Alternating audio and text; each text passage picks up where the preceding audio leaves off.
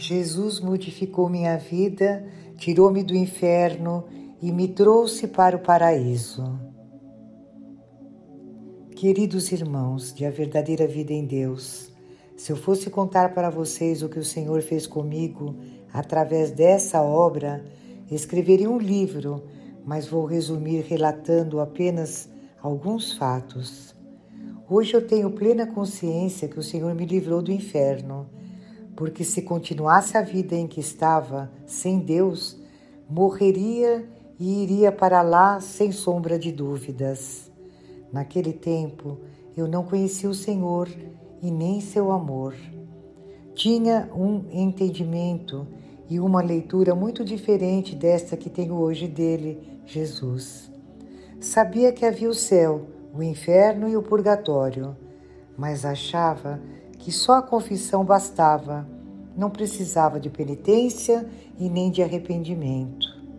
Queridos irmãos, hoje não tenho vergonha de dizer o quanto era pecadora e quanto ofendia Jesus, pois os meus pecados eram muitos. Conheci a obra A Verdadeira Vida em Deus em 1992. Quando li o primeiro volume, apaixonei-me. Mesmo assim, ainda continuei pecando. Não entreguei o meu coração e nem minha vida a Jesus. O Senhor teve muita paciência comigo. Lia a obra, mas não estava ligada completamente. Não lia com o coração e o Senhor continuava a me chamar para o arrependimento, o que demorou algum tempo para acontecer, pois minha vida era de prazeres mundanos. Eu gostava muito das coisas do mundo, bebida, cigarro, bailes, etc. Cometi todos os pecados dos Dez Mandamentos. Que horrível! Meus irmãos, é chorando que relato que Jesus me tirou do inferno. A gente tem sempre um despertar. O Senhor chamava-me em pequenas coisas. Nesse tempo, não ia todos os domingos à missa, só quando dava vontade.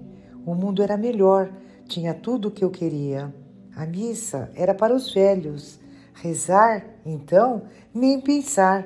Dificilmente eu rezava. Em 2006 tive um problema de maldição de geração em minha família, que deixou a minha mãe praticamente louca. Foi nessa época que passei a conhecer melhor a misericórdia de Jesus. Ele ditou também nessa época a oração de cura e libertação. Tirei cópia do site e pedi à minha mãe para rezar. Mas ela não fazia, eles não deixavam, então eu rezava por ela. Na minha casa tinha nove demônios demandando a minha mãe. Eu não vou aprofundar muito esse assunto, mas a luta foi grande e dolorida. Vou falar para vocês por experiência própria. Os demônios existem, são enganadores e podem nos destruir. Jesus e a Virgem Maria nos ajudaram muito. Até hoje não sei por que isso aconteceu, pois minha mãe é filha de Maria, mas Jesus um dia me responderá. Foi uma luta para libertar a minha mãe. Hoje eu digo que ela está liberta, mas ficaram algumas sequelas. Foram praticamente quatro anos de luta. Nessa época, passei a me dedicar melhor a Deus Comecei a ler as mensagens com o coração. Passei a ir à missa, ler a Bíblia, rezar o rosário e fazer jejum. Um dia, lendo as mensagens pelo site, deparei-me com o livro de oração. Fui até o final na Via Sacra e o Senhor me despertou mais nessas palavras.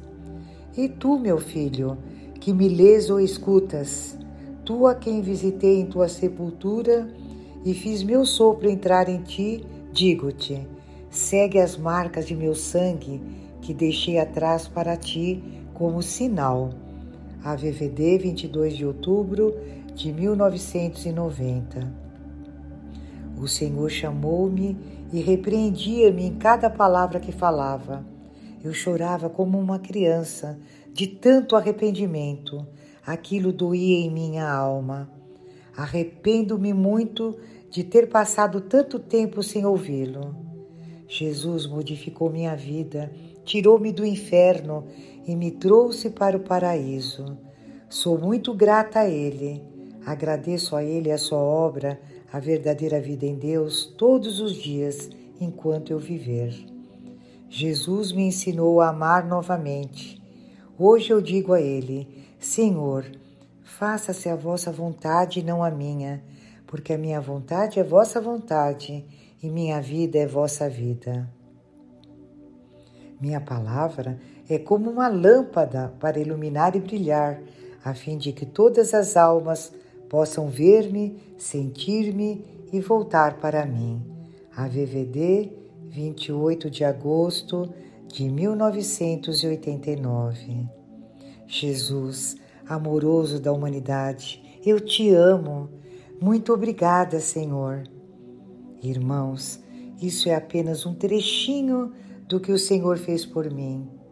Dedico uma parte do meu dia para agradecer a Ele em oração e divulgar essa obra de amor. Kira, Brasil.